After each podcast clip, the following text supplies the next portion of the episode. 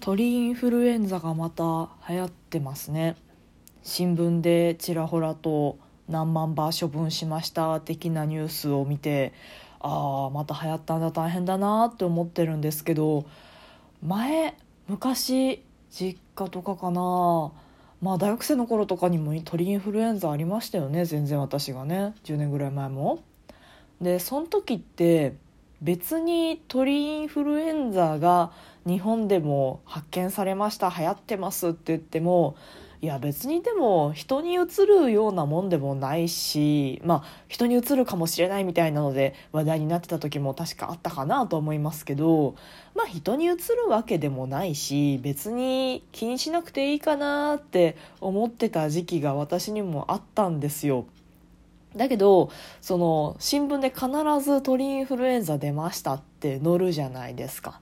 でなんでこんな乗るんだろうしかも結構大きな大きめの紙面で乗るんだろうって結構不思議だったんですよね若かりし頃は。であのまあ、もちろんその流通業であったり、まあ、もちろん農家さんも含めてその鳥に関わる生産者の方とか、まあ、あと何でしょうねその公駅駅なんだろう厚生労働省的な仕事をしている、まあ、保健所の方とかなんかそういう方にとっても多分大切なニュースなんだろうと思うんですけど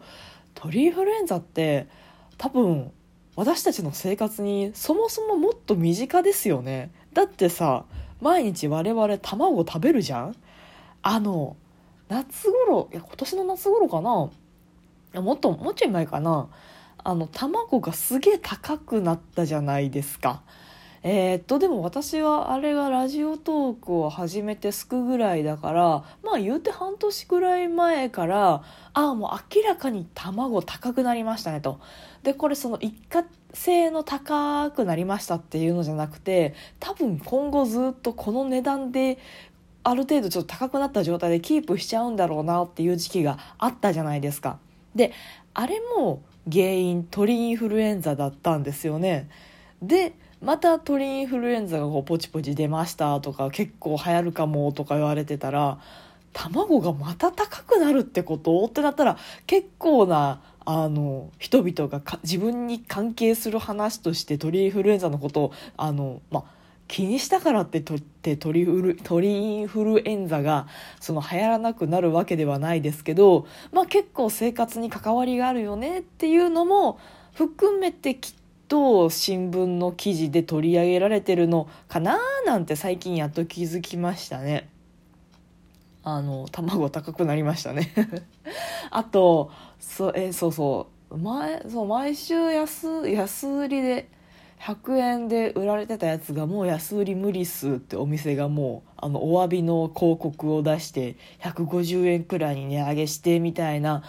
私た私の地域はそんな感じなんですけどで、まあ、鳥インフルエンザが流行ると卵だけじゃなくて当たり前ですけど鶏肉も供給が減るから高くなるじゃないですか。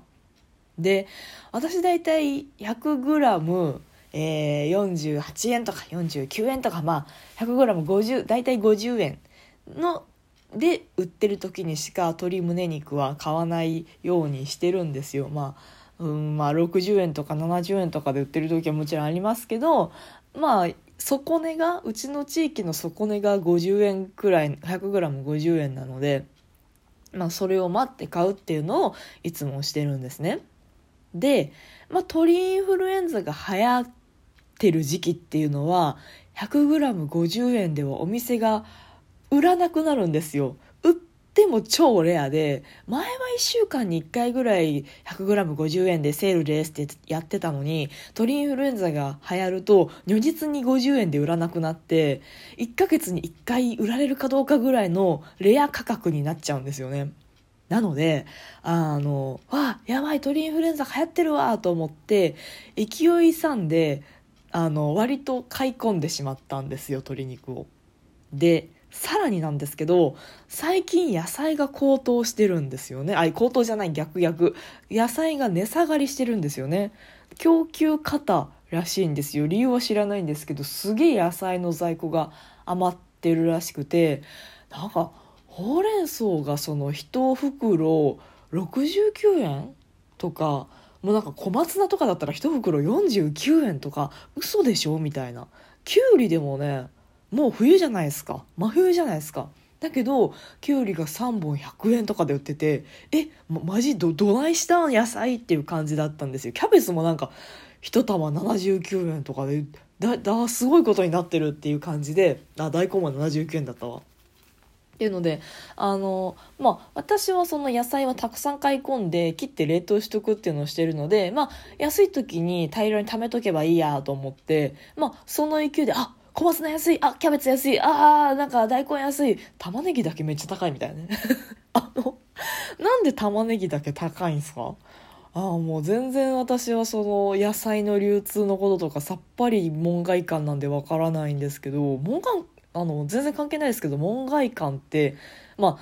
ああの使うじゃないですか。で門外漢の漢って漢字の漢で男じゃないですか。なんか女の私が門外漢って使っていいのかなってたまに気になる時があるけど、まあ、そんな話はどうでもいいんですけど。玉ねぎ高いよね。普通その野菜が安い時期玉ねぎの安い時期とかだったら1個 M サイズとか L サイズが1個29円とかで売ってるかな？2928円とかで売ってるかなと思うんですけどなんか玉ねぎだけさこの野菜安くなってるよ今って言っても1玉39円とか40円50円ぐらいして売ってるんですよね。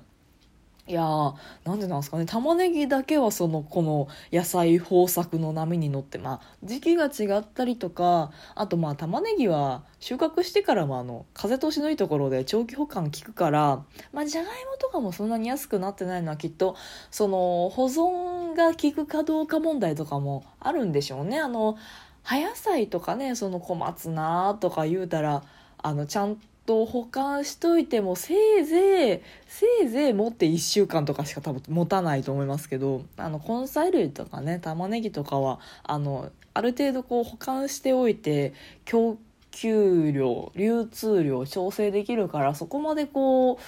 そこまでこう値下がりしないって言っても高い時は安い時は安いからね あのそういう調整もありだと思うんですけどねまあいいや。でそうやってねあの野菜安いからって買い込んでたら冷凍庫がもうパンパンになっちゃったんですよね。猫だって吠えたい。この番組ではリアルではちょっと喋りづらいこと。だけど誰かに聞いてほしいこと。日々の雑多な所感をいかに言葉にできるか鋭意挑戦中です。少しの間お付き合いいただけますと幸いです。もうパンパン。一切閉まらない。なんかねでそのまあ鶏肉高くなるかも買い込みとかあとなんかたまたまこうサバの切り身が安かった買い込みとかあとまあちょっとお正月に食べたいと思っているあのな何かしらっていうか骨付きの肉がなんか非常に食べたくてあのちょっと贅沢気分になれるのでなんか手羽元骨付きの手羽元とかなんかいろいろ買い込んでたらなんかいつの間にかめちゃめちゃ冷凍庫がパンパンほんとパンパンパンのパパンパンってぐらいでもう閉まらないぐらいいっちゃったんですよね。であのまあ冷凍保存をしたことがある人にしかわからないと思うんですけど葉っぱの野菜ほうれん草とか小松菜とかキャベツとか葉っぱの野菜を冷凍保存してでうわ入んねえよっつって頑張って詰め込んでせーのドンってこう冷凍庫のね扉を扉というかのワゴンをギュッて閉めると葉野菜がねあの欠けて割れてボロボロになっちゃうんですよね。あのスムージー状態っていうかもう粉々になっちゃって使い勝手が悪くなるのであのできる限りこう葉野菜はスペースをゆったりとってこうあまり強くぶつけたり押し付けたり圧迫しないようにして 扱いたいんですけどもうそれどころじゃないぐらいマジで閉まんないぐらいに買い込んでしまってせっせとこれねでも。なんかああ今冷凍庫パンパンだわと思ってちょっと野菜はあの様子見で買わんとこうかなとかしてるとなんか一気になくなってあれ？もう野菜こんだけしかないとかなってあれ。いやわかるです。私ねあの記憶力がいいので